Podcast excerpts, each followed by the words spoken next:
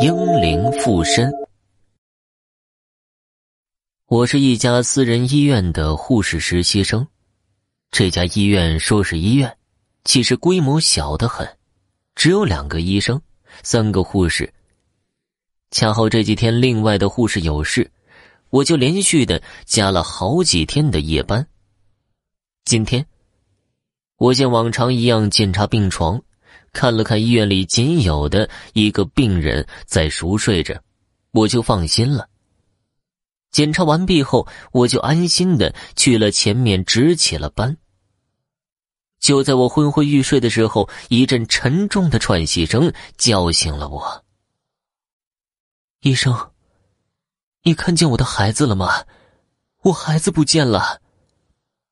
我看见一个穿着病号服的女人，用乞求的眼神询问着我。我想，这可不好啊！小孩丢了，这可是一件大事我赶紧拿起电话拨打幺幺零。喂，喂，不知怎么的，电话一直打不通，我只好对着那个女子说道：“你先别着急啊，是什么时候发现不见的？”十一年前。我在这里等了好久，就是没有。这女子的话一说出来，我瞬间冷汗就下来了。你看见我的孩子了吗？你看到他了吗？那个女子突然发疯起来，拽着我的衣袖，不住的笑着。我挣扎的想要离开这地方。对不起，对不起啊。这时候，医院里来了一个中年男子，嘴里一边不住的对着我说着道歉的话，一边拉开了那个女子。女子被男子拉开后，我心有余悸的看着那个女的。男的对着我深深的鞠了鞠躬，用十分抱歉的语气说道：“对不起啊，实在是对不起，这个是我老婆，你别跟她一般见识，她脑子有点问题。”哦。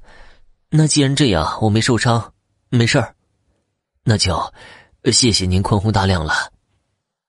男子再一次的表示感谢。在与男子的谈话中，我得知了女子的故事。原来，在十一年前，女子与男子喜结良缘，不久后怀孕。可是天不随人愿，本来一切美好的生活却被打破，女子不幸流产。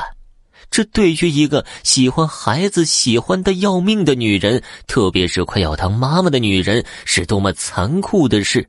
自此后，女子精神失常，每一次见到医院，都要进去找寻她的孩子，而男子默默的守护着她。我对此表示同情。送走男子后，我久久不能平静。终于走了，呵呵呵。此时，我听到了一声诡异的笑声。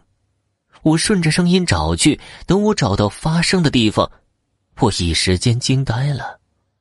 这发声的不是别人，竟然是我自己。我的对面竟然是我，这到底是怎么回事我很迷惑。我现在是人是鬼？谁又能告诉我？呵呵呵呵呵，你的身体似乎很好用呢。看在我用身体的份上，我就不吞噬你的灵魂了，你陪我玩就行了。我面前的身体带着浅浅的笑容看着我，你，你到底是什么东西？我是英灵，自从我成为英灵后，我不断吞噬人的灵魂，逐渐有了自主意识。那个女人一直找我，非要我重新投胎，我恨她。你看你后面，她现在就和你一样。我回头一看，果然那女子也已经死了，灵魂也没了。你为什么要这样？她可是你母亲。